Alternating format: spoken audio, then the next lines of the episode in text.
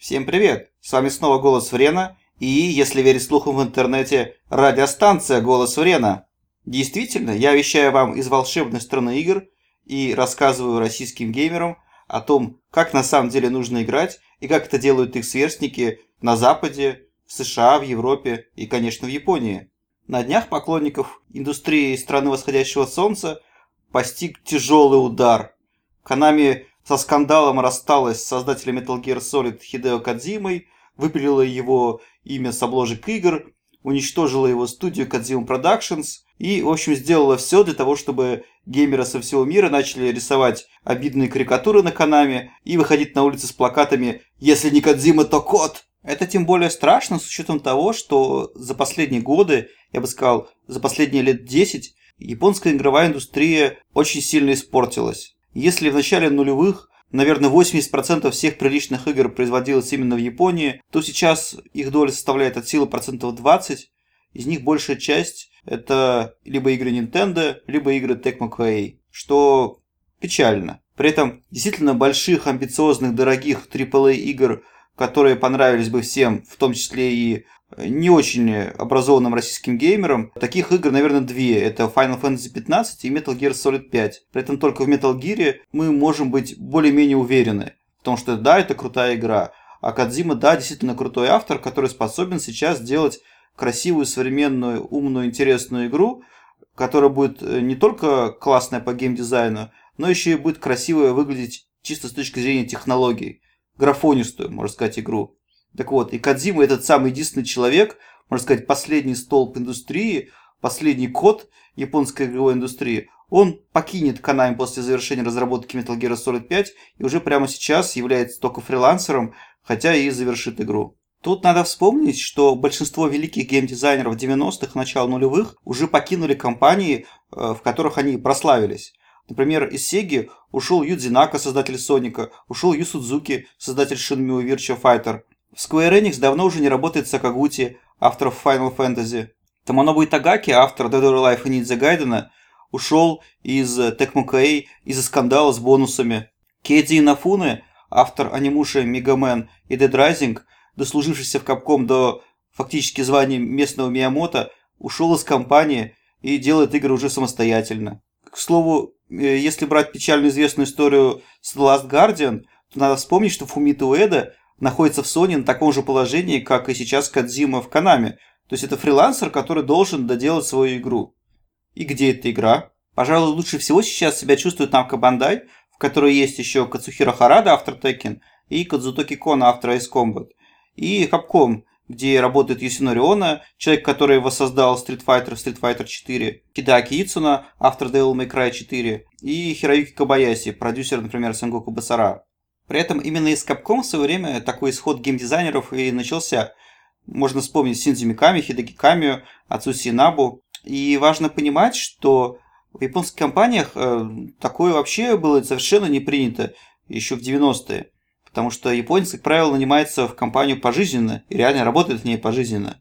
Но вот эти люди ушли и, в принципе, добились успеха, поскольку, ну, Миками выпустил тот же самый Vanquish и The Evil Within, а Хидеки Ками так вообще молодец.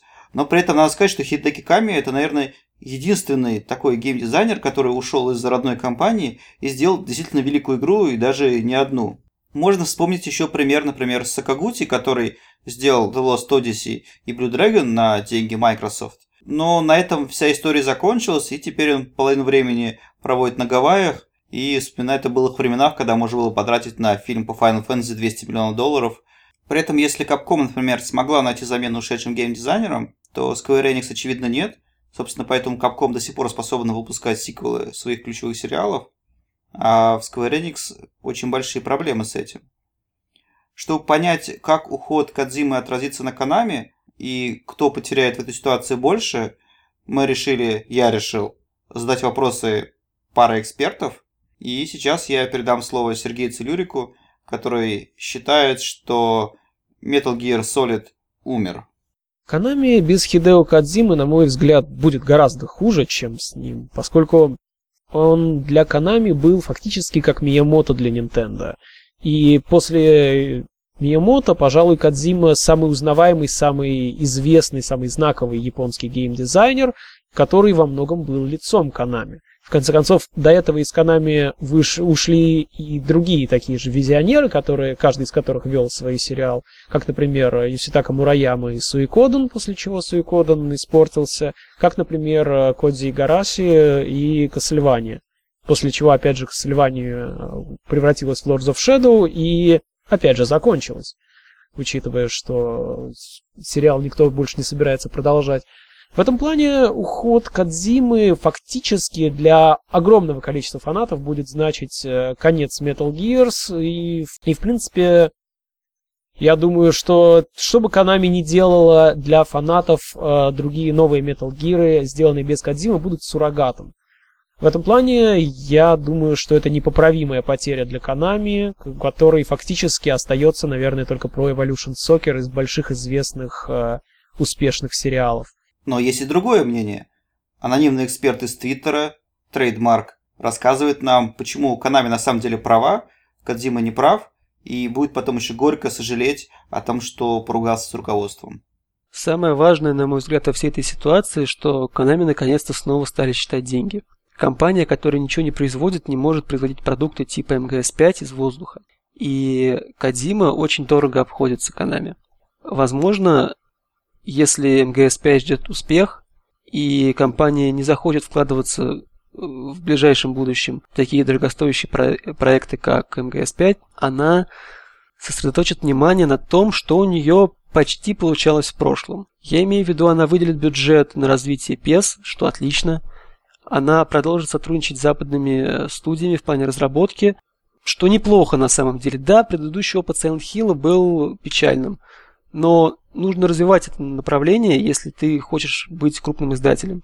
Я не удивлюсь, если э, Silent Hill будет сделан теми же гайдзинами, например, но просто с э, Кадимой в качестве менеджера, который будет руководить проектом. Это страшная ложь. На самом деле я буду смеяться, и даже сама идея веселит меня сейчас. Наши эксперты, как видите, защищают э, совершенно разные с точки зрения на роль автора в создании видеоигры. Сергей, очевидно, думает, что без творца ничего не получится, и главная проблема японской игровой индустрии – это то, что творцы ее покидают. И его слова, в принципе, подтверждаются фактами. Японские компании в целом с большим трудом э, перенесли переход на HD-консоли, и очень многие это, не пережили этот переход. Фактически Кадзима, который э, с МГС-4 уже жаловался тогда, что именно сам цикл производства игр в японских компаниях недостаточно хорош, э, и он как раз тогда говорил, что стоит стремиться перенимать западный опыт, и он фактически реорганизовал структуру разработки МГС-5 уже по западному образцу. В этом плане он был гораздо более прогрессивным, чем большинство западных, э, восточных разработчиков, Опять же, его движок, на который он сделал большой упор, Fox Engine, выдает изумительную просто картинку. Э, в этом плане он же пытался даже выпустить Ground Zeroes исключительно для того, чтобы показать японцам, что, в принципе, японские красивые, крутые с графоном игры а, на PlayStation 4 возможны, в принципе. И это ему удалось. Вот. Э, в этом плане все остальные японские разработчики, они действительно в подметке не годятся тому, что было у Кадзимы, именно с его а, масштабами производства, с тем, что они делают. Ну и, в принципе, кроме Final Fantasy 15, пожалуй, столь же амбициозных проектов, как тот же MGS5, больше никто уже и, пожалуй, не делает. Поэтому в целом у японских разработчиков, конечно же, все довольно грустно. И еще, возможно, большая проблема, конечно, в том, что за последние годы практически не появилось, э, не стали известны никакие такие яркие, э, известные японские геймдизайнеры. То есть, если, допустим, на Западе даже, во-первых, сейчас есть инди-бум, а фактически э, инди-студия, можно приравнять ее к человеку, который ее возглавляет, то на Востоке же, наоборот, э, все более обезличенно становится, и новые люди фактически ну, не становятся известными. Если, если мне память не изменяет, ну вот разве что Йоко Таро, создатель Нир и Дракенгардов, стал, ну, более-менее известен в последние годы. А кроме него я даже не могу назвать ни одного такого человека, которого можно было бы назвать автором, и который получил бы достаточно широкую известность, чтобы его игры ассоциировались бы именно с ним. Вот. В Японии вообще большой дефицит авторов. С другой стороны, анонимный эксперт э, трейдмарк из Твиттера думает иначе. По его мнению, творец без поддержки большой студии, большой компании не способен чего-либо добиться, и это тоже доказывается многочисленными фактами. Что происходит с другими игровыми компаниями в таких ситуациях? Ну, со всеми по-разному. Некоторые компании закрылись, но они были безликими. А другие компании потеряли известных людей, но при этом ничего страшного не произошло. Вот ушел, например, Нафуна из Capcom. Но он молодец, да, он многое сделал. А что он сделал один? Вот эта игра пародия на Мегамена, когда вы про нее последний раз слышали. А совместная игра Sky Tecmo, ну это позорище было страшно. Таких ситуаций на самом деле было много. Некоторые люди уходили со скандалом, как это было вот с Таманобу и Тагаки. Вот ушел он, и что мы видим? Он за эти годы не сделал ни одной игры. Он сейчас доделывает свою страшненькую игру, но я вот по ощущениям, по собственным и по отзывам в интернете понимаю, что она никому на самом деле не нужна.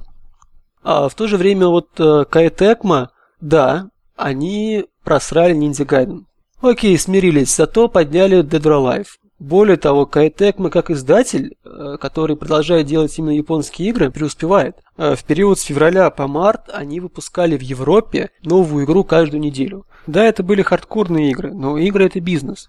И очень важно понять, что ты умеешь делать хорошо, нащупать свою аудиторию и работать с ней дальше. На мой взгляд, одна из ключевых проблем японских разработчиков заключается в том, что они перестали понимать американскую аудиторию. Они очень хотят ей понравиться, но при этом раньше, в прошлом, в 90-е годы, они понимали ее гораздо лучше. Хороший пример тому на Parasite Eve.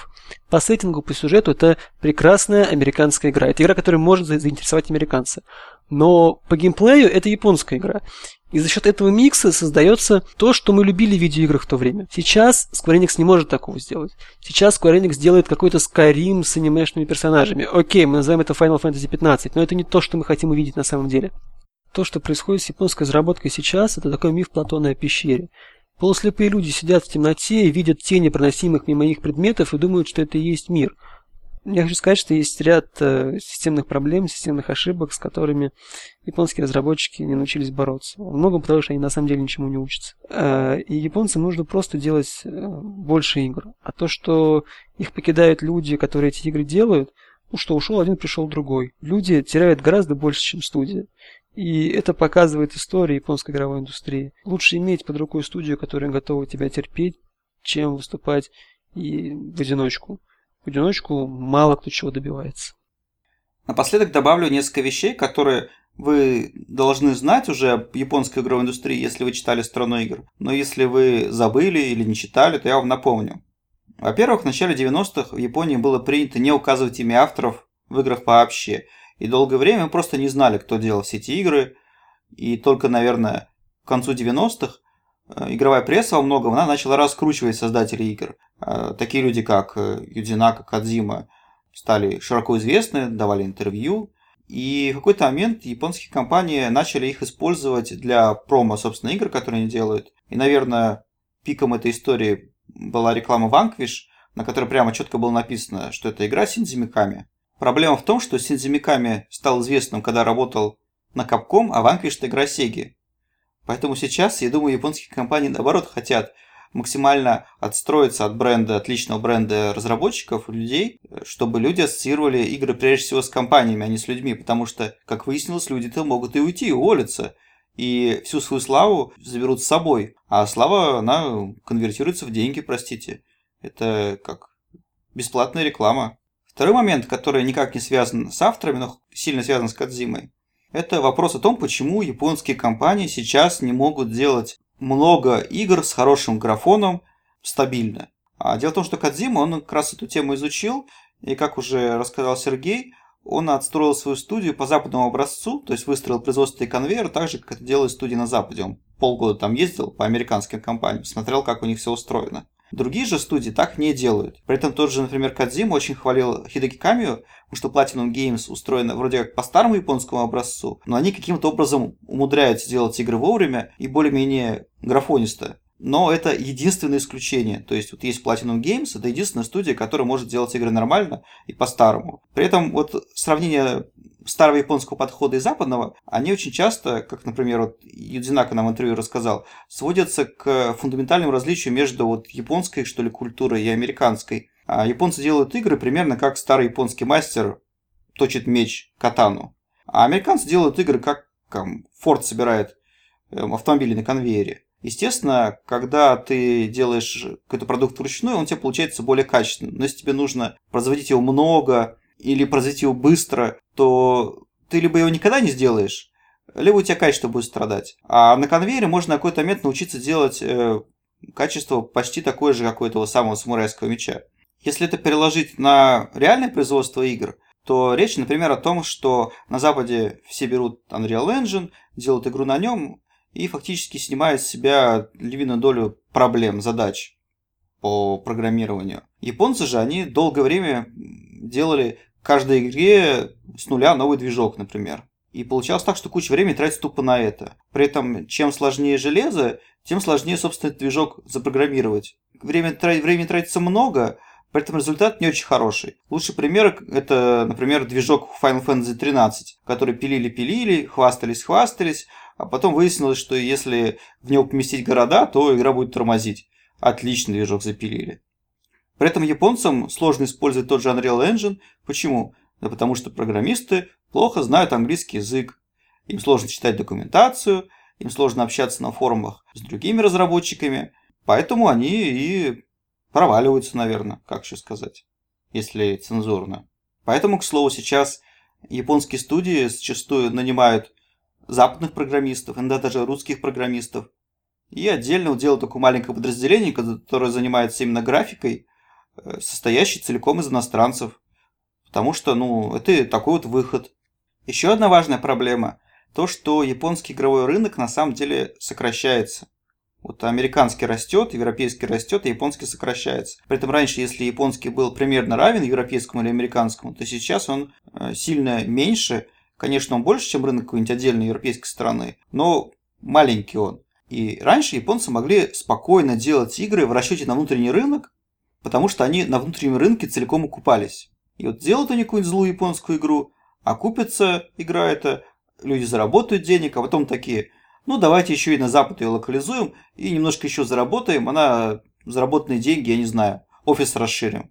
И получалось так, что продажи на Западе всегда были дополнительным источником дохода, а не основным. Поэтому все эти игры были странные, не все из них переводились на английский в принципе, но в них была какая-то такая магия, вот чего-то такого вот инопланетного. А так как игры это в принципе такая инопланетная вещь, там другой мир, другая реальность, то когда вот такая вот реальность японская умножалась на реальность игр, получалась совершенно феерическая вещь, и всем она нравилась. А потом, когда рынок начал сокращаться, японцы начали думать, ага, на Западе-то продажи большие, поэтому нужно делать игры в первую очередь для американцев и европейцев. Но так как японцы не очень понимают американцев и европейцев, то их представление о том, что интересно американскому геймеру, очень часто оказывалось неправильным. До сих пор очень часто оказывается неправильным. Вот я, например, Final Fantasy 13.3 включил с ее там открытым миром. И такой, «Э, ну что это такое вообще? Вот просто вот, вот ужасная вещь. При этом решение, например, э, просто взять западную студию и поручить им игру, э, в расчете на то, что ну, американцы уж, наверное, знают, что нравится американцам, оно тоже далеко не всегда срабатывало. Были, например, примеры с Resident Evil Operation Raccoon City, игрой, которую, ну, все засрали, не побоюсь этого слова. Игра действительно отвратительная. Она не понравилась ни фанатам, ни прессе. Но при этом, на удивление, отлично продалась. Но, к счастью, Капком не стала продолжать эту тему, но тем не менее, пример такой не очень удачный. Или была, например, игра Dark Void, когда чуваки пилили игру, пилили, пилили, Капком ее выпустила, и потом такая, елки-палки, ну наконец-то, мы... Можно выдохнуть и забыть про эту игру. Ну, то есть они сами вот вспоминают игру как такое позорное пятно на репутации Капкома. Или, например, есть DMC э, от Ninja Fury. Отличная игра, великолепная, но из-за того, что фанаты ожидали другого, фанаты ожидали японщину, фанаты игру, естественно, засрали тоже. И тоже получается, что игра вроде бы отличная, и студия поработала хорошо, И продажи-то вроде бы не такие уж плохие, хотя меньше из-за срач фанатов. Но вот непонятно, что с этим делать. Делать сиквел, не делать. Делать Devil May Cry 5. Непонятно. То есть, если вот рассчитывать на западную аудиторию, то вот что делать японской компании сейчас, вообще непонятно. И, наверное, ну, самый логичный, правильный путь был это вот путь Хидео Кадзимы, который выстроил работу по западному образцу, но при этом игру все равно делают японцы, э, по-японски, и это все еще злая японщина, э, которые не очень понимают, например, там фанаты американских игр, и такие спрашивают, а почему у вас лошадь срет? А что это у вас за такой мужик с черепом? Metal Gear Solid 5 был, конечно, таким лучом света в темном царстве, и этот луч сейчас закрыла чья-то потная волосатая жопа. Но чтобы вам не было все настолько грустно, а, расскажу несколько позитивных, что ли, вещей. Во-первых, например, Square Enix очень сильно удивилась успеху Bravely Default. Он такой простенькой, портативной JRPG, но при этом классической. Они вот ее выпустили, и она внезапно хорошо продалась, причем внезапно хорошо продалась и на Западе. А они такие, елки-палки, а мы думали, что JRPG уже никому не нужны, и перестали их делать. И вот вроде как э, должны в этом году анонсировать новую большую JRPG, и это не там очередная Final Fantasy, надеюсь. Во-вторых, меня поразил анонс игры Tempo The Badass Elephant от авторов, простите, покемона для PlayStation 4 и Xbox One, которую издает компания Sega. При этом игра похожа на такого, что ли, современного Соника, только про слона, который, ну, точно так же сворачивается в клубок и разбивает камни. Игра, конечно, она такая, ну, скачиваемая, понятное дело. Но, тем не менее, вот в ней есть такой хороший дух безумия, который был свойственен японским играм 90-х. Ну и, наконец, у нас есть э, студия «Наше все» Platinum Games, которая делает эксклюзив для Xbox One под названием Scalebound. И я уверен, что он будет реально очень крутой. Ну и, в принципе, Platinum Games – это компания, в которой есть несколько сразу крутых режиссеров игр. Она, в принципе, может делать 2-3 проекта одновременно. И я уверен, что нас ждут еще другие анонсы, поскольку ну, Bayonetta 2 завершена. И я думаю, что уже на этой E3 мы услышим, узнаем, какие еще крутые японские игры нас ждут в ближайшие годы. На этой позитивной ноте я с вами прощаюсь. С вами был Голос Врена. Давайте играть в хорошие японские игры. А Хидео Кадзиме пожелаем удачи во всех его делах, потому что он это вот заслужил. Он большой молодец. И я очень сильно надеюсь, что он порадует нас новыми крутыми играми. Ну, хотя бы, например, Zone of the Enders 3. Я бы просто вот купил бы ее сразу. Дал бы денег вперед. Пока.